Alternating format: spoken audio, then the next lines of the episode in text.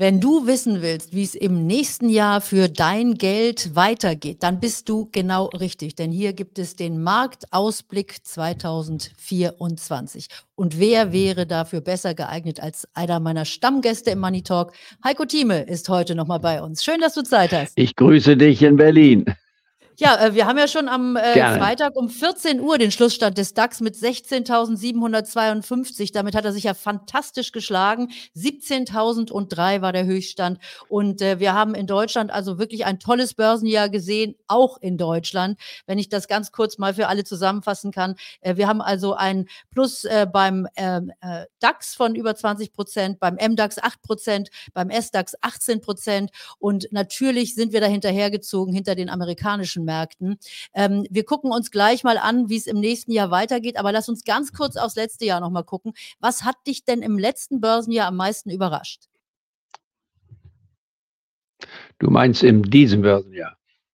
In dem, nicht das letzte. Das ist jetzt gerade ja, gut, ist auch das letzte, ist, hast ja. du recht.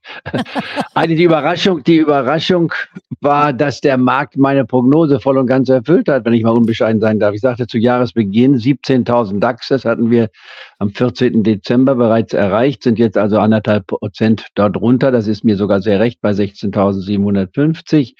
Und äh, wir haben beim Dow Jones Index die 38.000 Marke um ein Prozent, gerade mal knappes Prozent verfehlt. Also das, glaube ich, wird, kann man mir nicht übel nehmen. Das heißt, 95 Prozent meiner Prognosen in diesem Jahr mindestens lagen richtig und damit bin ich eigentlich mehr als zufrieden und äh, muss nur vorwarnen. Ich glaube nicht, dass man davon ausgehen muss, dass es genauso stimmen wird im nächsten Jahr, aber ich werde mich sehr anstrengen für 2024. Aber das kann dich ja eigentlich nicht überraschen, denn deine Prognosen, die lagen ja wahrscheinlich immer ganz richtig. Oder beziehungsweise du vertraust dir ja zumindest, gut, was du in den letzten Jahren machst. Es, es, es gibt bei dir immer einige Nörgler, wenn ich mir so angucke, die Kommentare, das tun wir ja auch, da hat der Heiko Thiemer noch nie recht gehabt. Ich weiß nicht, wo, in welcher Welt die leben, ob auf dem Mars oder was sie sich anhören. Die sollten mal richtig zuhören. Das natürlich gibt auch Schieflagen. Es gibt Positionen wie eine VW-Aktie, die ich übrigens nach wie vor für sehr attraktiv halte. Die sind mehr gefallen und stehen auf einem niedrigen Niveau, als ich gedacht habe. Aber ich bin ja ein Anleger, der nicht Tageshandel nur betreibt, sondern der speziell längerfristig sich die Dinge anschaut und wertbeständig ist. Und wenn Werte stark gefallen sind, habe ich auch Geduld Geduld. Ich kann ein, zwei Jahre lang warten, bevor sich dann äh, die äh, Aktien dementsprechend entwickeln. Selbst als Fondsmanager, als ich mal der Schlechteste war, wurde ich Schlechtester, weil ich eine äh, oder Position nicht verkauft habe. Ich habe gesagt, die Positionen sind attraktiv, der Markt ging runter, mehr als ich erwartete, nicht weil es ging in die 90er Jahre zurück, um dann ein, ein Jahr später sich voll aufzuholen. Das heißt, dann wurde ich nun die Nummer eins. Also Kurzum, ich habe beides erlebt und Ruhe ist an der Börse mitunter notwendig. Wenn man etwas Beständiges hat, und das können wir nachher auch besprechen, welche Werte bei mir auf meiner Liste stehen, das Werte, die meist keiner will. Ich bin, ich sag mal salopp formuliert, der Lumpensammler. Ich nehme das auf, was keiner will. Um Gottes Willen, diese Aktie können Sie doch nicht nehmen. Ja, dann schaut man hin, die sind stark gefallen. Das sind für mich die attraktiven Werte, sofern sie gutes Management haben und ein Produkt haben, von dem man zumindest annehmen kann, dass es in der Zukunft sich besser entwickeln wird. Und das ist das Entscheidende dabei. Nicht? Deswegen bleibe ich also dabei bei meiner Strategie. Ich selektiere, schaue mir das an, was besonders stark gefallen ist. Ganz selten springe ich auf einen fahrenden Zug auf. Das passiert bei mir allerdings relativ selten.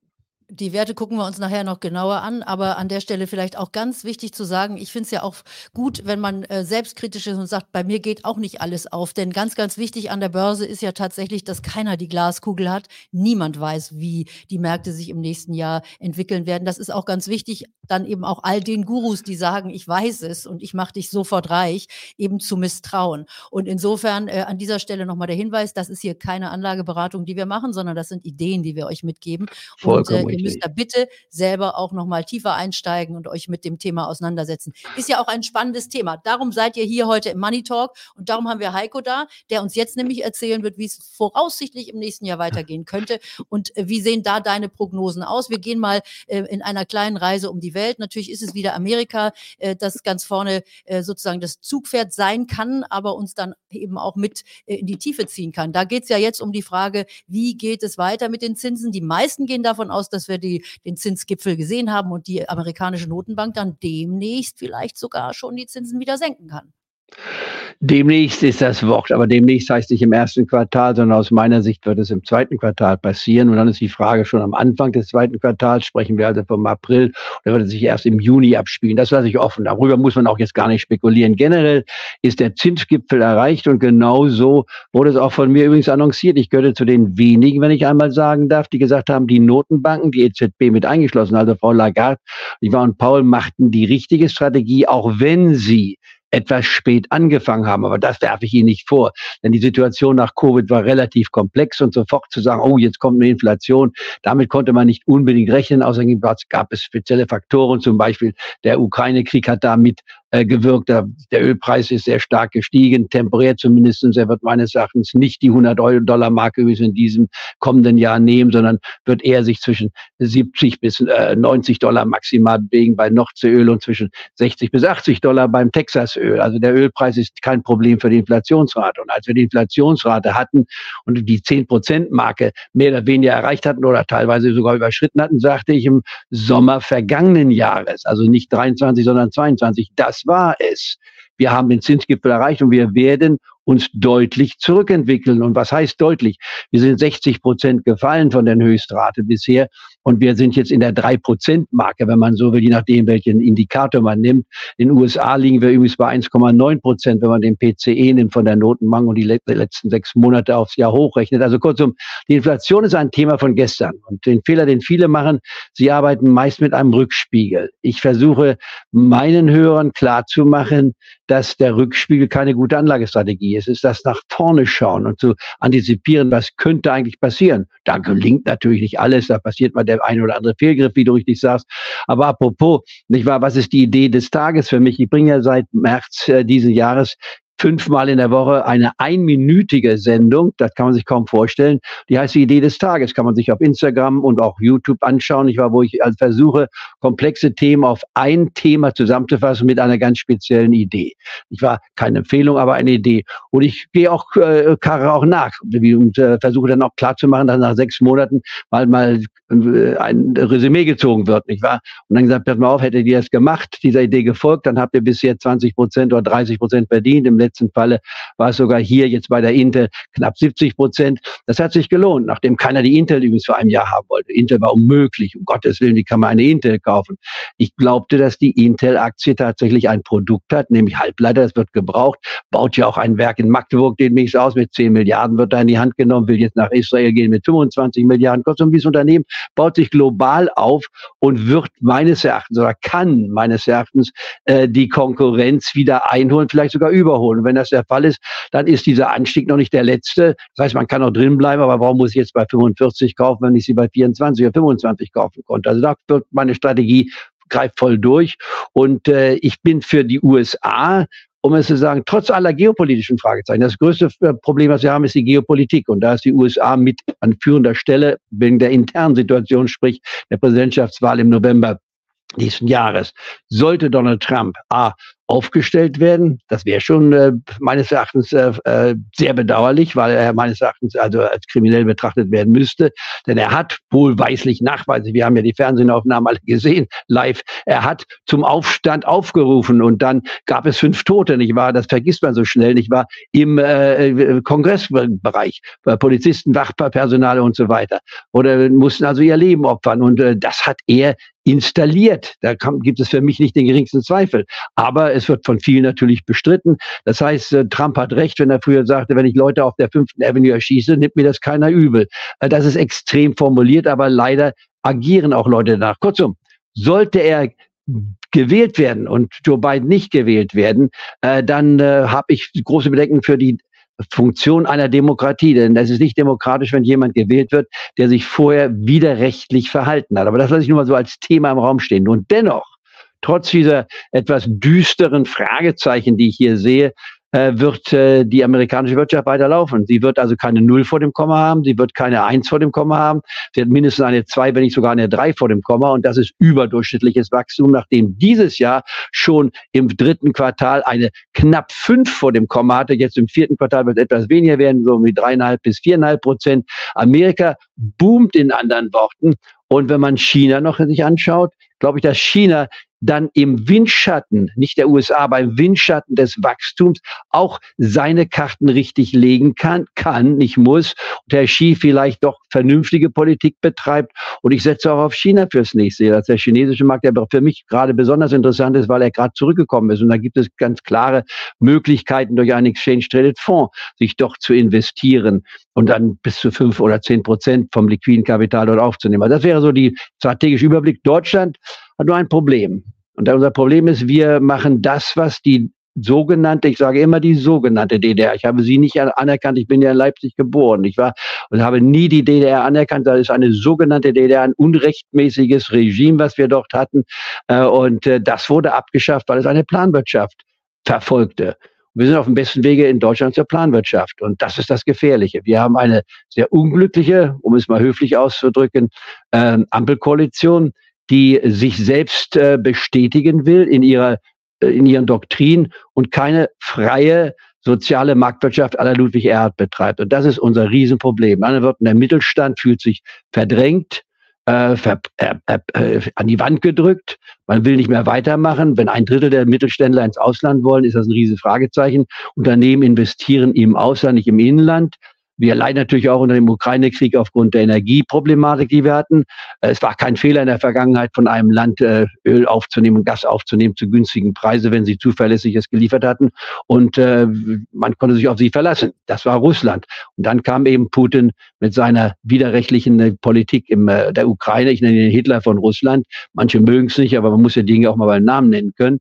Und das wird uns auch noch im nächsten Jahr begleiten. Und das ist eine Belastung für Deutschland gewesen. Und die Lösung, die wir erarbeitet haben, inklusive der EU mit Boykottmaßnahmen und so fort, da ist vieles schiefgelaufen. Und das ist ein sehr teurer Preis, den wir bezahlen, aber nicht nur seit dem Krieg in der Ukraine, sondern wir haben seit Jahren schon den Zug verpasst. Unsere Brücken sind veraltet. Das kenne ich von den USA her.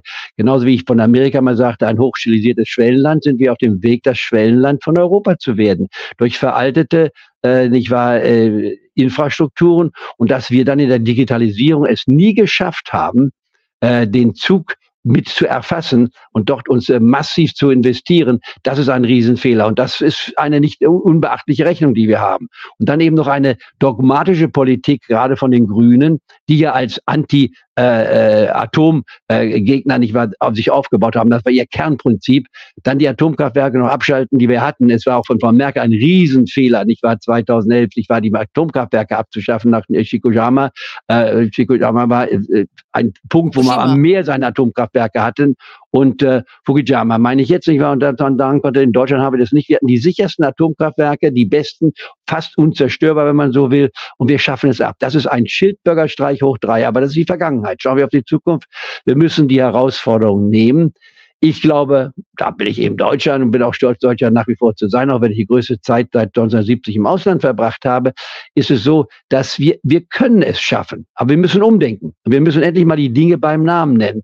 Und das, was wir zurzeit betreiben, ist eine nicht unbedingt vielversprechende Politik. Da muss sich einiges ändern. Und ich baue darauf, dass wir im kommenden Jahr auch diese Dinge besser noch in die Hand kriegen, denn ansonsten ist die äh, Ampelkoalition nicht wahr, nicht fähig bis zum Ende durchzuhalten. Ob sie danach wieder gewählt wird, würde ich sehr stark bezweifeln.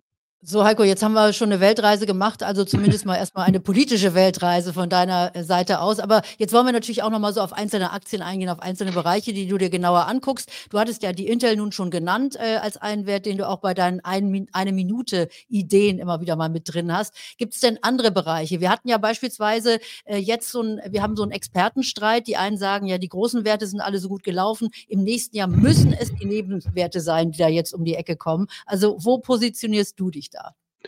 Gut, ich schaue mir jetzt den MDAX an, weil er weitaus weniger gestiegen als der DAX. DAX 20 Prozent plus, MDAX knapp 10, also 8 Prozent ist weniger, nicht weil der S-DAX etwas besser. Da gibt es natürlich interessante Werte. Die muss man sich genau anschauen. Da ist die Arbeit natürlich auch notwendig, um zu sehen, was dort passiert. Und ich kann nicht jeden Jahresbericht nachlesen. Manche fragen mich, ja, lesen Sie nach Jahresbericht? Ich sage, nein, ich lasse sie nachlesen. Dazu haben wir die Analysten in der Welt. Und ich schaue mir an, die Analysten, äh, wie gut sie sind wie stark sie in der Vergangenheit waren, ihre Beurteilung nicht war und glaubwürdig. Und dann schließe ich mich dem an, wenn es glaubwürdig nach wie vor äh, erscheint. Es wäre also falsch von mir zu, äh, zu erwarten, dass ich plötzlich hier mit 2000 Jahresberichten mich umgebe, zumal ich ein langsamer Leser bin. Ich brauche viel Zeit zum Lesen, weil ich dann auch sehr viel nachdenken muss, wenn ich es lese, die Zahlen zusammenzustellen. Äh, und ich nehme jetzt mal ein ganz simples Beispiel. Ich nannte es vorhin schon, VW. Geht VW pleite? Meine Antwort heißt nein. Erste Feststellung. Zweite Feststellung, kann VW Marktanteile verlieren? Möglich, aber ich glaube, das ist im Rahmen des äh, äh, Begrenzens zu sehen. Bei 107 Euro ist für mich die VW, und ich lege mich jetzt fest, in einem Jahr deutlich höher. Äh, man hat aus seiner Vergangenheit auch hoffentlich gelernt. Äh, das elektrische Auto kommt. VW kann dort durchaus mithalten. Wird sie die Nummer eins in China bleiben? Nein, ist sie schon lange nicht mehr, aber sie wird, kann in China durchaus auch Autos verkaufen, wird auch in Europa Autos verkaufen können. Und ich glaube, dass VW tatsächlich so aufgestellt ist, dass sie auch noch Porsche mit beinhaltet etc., nicht wahr, ein paar Luxusmarken noch. VW ist für mich ein Wert, der durchaus auf die 150 Euro Marke in den nächsten, sagen wir, neun bis 15 Monaten steigen kann. Nicht muss, ich sage kann. Und das reicht mir bei 107 aus. Sie kommt von 252 2020 deutlicher Rückgang. wenn immer VW um die 100 Euro war, nicht wahr, war sie relativ billig, wenn nicht billigst. Beim Dieselskandal zum Beispiel 2015 fiel sie kurzfristig auf 82 Euro. Wo war ich? Ich war auf der Käuferseite. Ich sagte, kauft VW, sie geht über 200 Euro wieder hin. Das hat zwar zwei, drei Jahre gedauert, aber das ist ja nicht schlecht, wenn ich zwei, drei Jahre brachte, um 120, 130 Prozent zu verdienen. Da bin ich besser als der DAX im Schnitt, der seit 1988 rund acht Prozent gebracht hat und ja ein tesorierender Index ist, der also die Dividenden mit einschließt. Also kurzum, VW wäre bei mir mit zu meinen Top 10, die ich als Kaufempfehlung habe im DAX-Index, dann ein Wert, den natürlich kein Mensch will, kannst du gleich, fängt mit B an, nicht wahr? Man kann die BSF nehmen, aber die ist schon ein bisschen gestiegen, also die Bayer. Da geht alles schief. Da läuft alles schief, was nur schief laufen kann. Aber Anderson wird der neue Chef, nicht wahr? Äh, wird meines Erachtens äh, die Sache richten können. Baumann hat einen Riesenfehler gemacht. Wenn man die Übernahme von äh, Monsanto war sehr teuer. Ich weiß nicht, woher er den Rat herbekommen hätte. Hätte mich mal anrufen können, sagen, gibt es bei Monsanto Probleme? Ich sage, Glyphosat ist zwar nicht gefährlich, aber es steht immer in den Schlagzeilen drin. Das hat man falsch bewertet. Aber das ist Schnee von gestern. Rückspiegel interessiert mich nicht. Mich interessiert der Blick nach vorne. Bayer hat Produkte, auch wenn mal ein Produkt, wie jetzt gerade vor wenigen Wochen, in der Phase 3 gescheitert ist. Das ist das Gleiche auch gewesen. Ich war bei Merck. Das muss man wissen. Auch bei Pfizer ist es passiert. Pfizer steht übrigens ebenfalls auf meiner Liste ganz oben auf. Ich war jetzt hier die 25 Euro wird meines Erachtens verschenkt auf dieser Basis. Also kurzum, äh, wenn mal Werte fallen, aber die Struktur stimmt, und die längerfristige Vision da ist und diese Unternehmen tatsächlich im äh, pharmazeutischen Bereich Erfolge aufweisen konnten und auch weiterhin aufweisen werden, dann fange ich an zu kaufen. Und muss ja eines bei mir wissen, ich kaufe ja nie alles gleichzeitig. Ich kaufe ja nur erstens, um es nochmal deinen Zuhörern zu sagen, und Zuschauern zu sagen, für mich kommt ein Wert auf meine Liste, erstmal beobachten wenn sie 20 Prozent vom jüngsten Höchststand gefallen ist. Ich rede jetzt von Werten, die 50 Prozent oder mehr von den Höchstständen gefallen sind. Bei Bayer zum Beispiel, wenn man den Höchststand von 140 nimmt, nicht wahr, und schaut sie sich an, hier bei 33 kann man ja sehr schnell sagen, 75 Prozent Rückgang. Das ist natürlich ein Rückgang, der dramatisch ist. Und da muss man anfangen zu kaufen. Dann kaufe ich ja nur ein Drittel, ein Prozent, weil ich drei Prozent maximal in einem DAX oder Dow Jones Titel investiere oder Standard Poor's 500 Index. Und dann hoffe ich, und das ist perverse für viele, dass sie fällt. Da, wieso kaufen sie Aktien, weil sie hoffen, dass sie fällt? Ich weiß ja nicht, ob sie noch fällt. Aber wenn sie noch fallen sollte, dann mindestens 15 Prozent. Ich kaufe die zweite Tranche. Und das Schlimmste ist noch, ich warte noch auf eine dritte Tranche, hoffe darauf, dass sie nochmal 15 Prozent fällt. Dann allerdings meine ich, wenn sie so stark gefallen ist, dann über 85, 90 Prozent gefallen, müsste man den Boden erreichen, es sei denn, das Unternehmen geht pleite und das schließe ich aus. Mit anderen Worten, ich kaufe zweimal noch nach nach dem ersten Kauf und habe sehr Geduld. Und mein Anlagehorizont ist nicht eine Woche, nicht zwei Wochen, sondern ist normalerweise neun bis 15 Monate. Und wenn es ein Jahr länger dauert, habe ich kein Problem, weil ich im Endeffekt bei solchen Titeln, ich nehme immer die acht Prozent vom DAX als Richtlinie, auch beim Dow Jones stimmt sie, wie gesagt, sogar zehn Prozent, nicht acht Prozent langfristig gesehen. Wenn ich da doppelt so hoch liege, dann bin ich doch nicht schlecht gelegen und dazu habe ich sehr viel Zeit. Aber Heiko, da ist nochmal eine ganz wichtige Frage an der Stelle, weil das auch immer mal wieder, du bist ja häufiger im Money Talk, immer mal wieder das Thema ist, dass du sagst, du kaufst nach, wenn die Aktie weiterfällt. Es gibt ja so einen schönen alten Börsenspruch, greife nie in ein fallendes Messer. Ich glaube, der Friedhelm Busch hat darüber sogar ein ganzes Buch geschrieben, über diese wichtigen äh, Glaubenssätze oder diese wichtigen äh, Weisheiten, die es an der Börse gibt. Und by the way, ich glaube, Volkswagen und Bayer würden sich nicht als Nebenwerte betrachten. Da gucken wir gleich nochmal rein, ob du da nicht noch was aus dem Nebenwerte-Schatzkästchen für uns auch bereithältst setzt. Aber sag uns ganz kurz, warum funktioniert das bei dir dann dieser oder andersrum betrachtet, warum funktioniert es eben äh, nicht oder warum äh, ist es nicht der Fall, dass du also in ein greifendes Messer fällst und weiter sozusagen dann auf den Verlusten sitzt? Also welche Aktien sind es tatsächlich, die dann wieder steigen? Na, bleiben wir bei der, bei der, bei der Strategie. Es gibt so zwei Dinge, man sagt, man soll nicht an fallendes Messer äh, äh, greifen. Das ist äh, durchaus verständlich. Das sind die Leute, das sind die Trend-Followers. Die sagen erst, wenn der Trend nicht wahr äh, sich er, ergeben hat oder auch ein neuer Trend ist, wenn die Aktie also den Boden erreicht, dann ist 10, 20 Prozent gestiegen, dann fange ich an zu kaufen. Dann sage ich, dann kommt er ein bisschen spät. Ich bin jemand, der früh kauft, aber wie gesagt, die Aktie muss mindestens 20 Prozent gefallen. Und normalerweise, wenn man mal die Exzesse der Börse äh, eliminiert, ist ein 20 Prozent Rückkehr sehr eine Bässe. Die fängt ja bei 20 Prozent an. Aber Bessen können durchaus 30 Prozent ausmachen. Im Extremfall sogar 40 Prozent. Also nehmen wir mal ein Beispiel. Aktie ist bei 100 Euro, fällt auf 80, steht auf meiner Beobachtungsliste und ich komme zur Schlussfolgerung, egal aus welchen Gründen jetzt sage, die müsste eigentlich jetzt preiswert sein. Kursgewinnverhältnis spielt eine Rolle, Gewinnaussicht spielt eine Rolle, Management spielt eine Rolle, Produkten spielt dabei eine Rolle. Und ich fange an zu kaufen, dann kaufe ich ein Drittel. Und dann hoffe ich, wie gesagt, die 12 Prozent fällt, sprich von 80 Euro. Während das 12 Euro ist, sind bei 68 kaufe ich die nächste Tranche. Und dann hoffe ich nochmals, wenn sie nochmals äh, 15 äh, Prozent fällt, dann wäre das bei 68, wären ungefähr 11 Euro, dann bin ich bei 57. Dann ist sie nachweislich 43 Prozent vom Höchststand gefallen. Und es gibt wenig Werte eigentlich, wenn man historisch das betrachtet, die mehr als 30 oder 40 Prozent von ihren Höchstständen zurückkommen, bevor sie sich nach oben entwickeln. Manche entwickeln sich schon früher nach oben, nämlich wenn sie nur 20 Prozent gefallen sind. Deswegen nehme ich die Tranche zwischen minus 20 bis minus 45 oder 50 Prozent mit auf und dann hoffe ich, dass eine Aktie sich tatsächlich gefangen hat. Es gibt Ausnahmen. Zum Beispiel eine Ausnahme war die Siemens Energy. Nicht wahr? Siemens Energy war äh, gefallen von 34 auf äh, 18, ging dann auf 24. Da haben wir gekauft und empfohlen. Und dann, ich verkaufe ja auch schon nach, wenn eine Aktie dann gestiegen ist, nämlich in der ersten Tranche, wenn ich plus 25 Prozent habe, nehme ich ein Drittel wieder raus. Und im Schnitt, wenn der Durchschnitt 25 Prozent gestiegen, gehe ich raus. Bei 35 Prozent nehme ich das nächste Drittel raus. Ich habe noch ein Drittel übrig. Ich habe im Schnitt 25, 35 gewonnen, habe 30 Prozent plus. Und wenn ich das in einem Jahr habe oder anderthalb Jahren habe, beschlage ich den Index um Längen. Das ist das erste Mal, was ich dabei feststellen muss. Das letzte Drittel lasse ich freilaufen. Das ist meine Casino-Karte, die ich habe, oder meine Lotteriekarte. Ich setze einen Stop an bei 30 Prozent.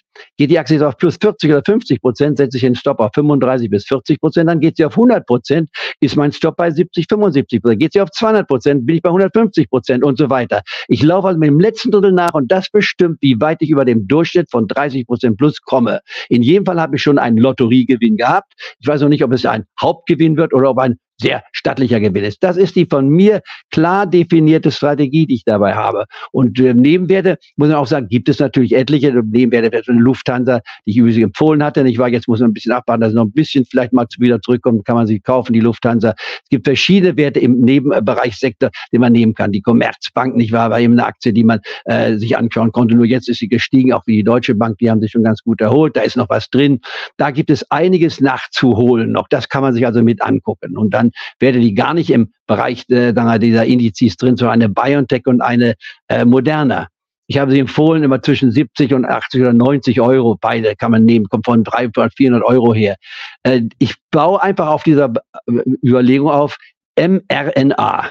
Haben wir alle keine Ahnung, nur die Wissenschaftler können das bewerten. Und ich bin mit der Wissenschaft ganz gut vernetzt. Ich war und frage dort meine Freunde, wie es aussieht wir können nichts garantieren, aber wir können nur eines feststellen, dass diese beiden Unternehmen, Moderna und äh, BioNTech, die haben uns gerettet von der Covid-Krise. Die haben Millionen Menschenleben gerettet. Da gibt es natürlich dann die, die Verschwörungstheorie, oh, das stimmt gar nicht, wir sind alle wir, wir falsch informiert worden. Also das lasse ich mal weg, so als, äh, ich will nicht sagen Geschwätz, aber das äh, interessiert mich nicht, diese Art der Argumentation. Ich behalte mich hier bei den Fachleuten auf. R äh, mRNA ist eine äh, Strategie, die tatsächlich auch die Krebs Problematik in den Griff bekommen kann. Nicht muss, das ist, kann man nicht sagen, aber kann. Und wenn das der Fall ist und da wird sich in den nächsten sagen wir, zwei bis drei Jahren etwas entwickeln, dann ist eine BioNTech nicht jetzt 93 Euro wert, sondern ist wahrscheinlich mindestens das äh, 100 oder 200 Prozent mindestens mehr wert. Das gleiche kann man bei Moderna machen. Da ich nicht weiß, wer das Rennen gewinnt, nehme ich beide auf und sage, okay, für beide Werte insgesamt drei Prozent, in jedem Wert anderthalb Prozent. Also jetzt fange ich mit einem halben Prozent an. Ich war in drei Tranchen aufgekauft, habe ich drei Prozent in diesen Sektor drin. Und wer ein bisschen mehr haben will, kann maximal fünf Prozent haben. Das ist aber schon eine gewisse Übergewichtung. So setze ich meine Strategie relativ logisch auf. Und äh, diese Logik verfolge ich weiter. Dann gibt es ganz wenige Ausnahmen. Ich habe gerade gestern zum ersten Mal einen Wert genannt, der auf dem Höchststand fast ist. Das ist Nvidia. Weil Nvidia ist so überzeugt mit seinem Chipsektor, dass man sagen kann, man könnte noch auf den Zug knapp unter 500 äh, äh, Euro aufspringen. Aber das ist nicht ungefährlich. Das widerspricht eigentlich meiner Tendenz. Ich habe so eine Leerposition gehabt, die teilweise Gewinne gebracht hat, aber nicht das, was ich mir äh, erhofft hatte, obwohl ich in die Nvidia vor einem Jahr, übrigens im Februar, empfohlen hatte.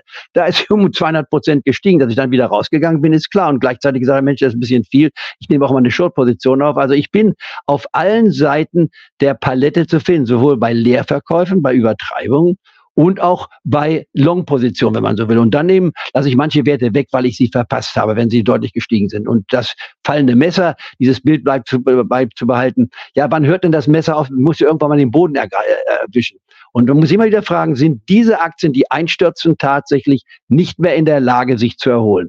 Und wenn ich zur gegenteiligen Ansicht komme, ich habe auch manche Werte manchmal drei, vier Jahre gehalten, bevor sie sich massiv erholt haben.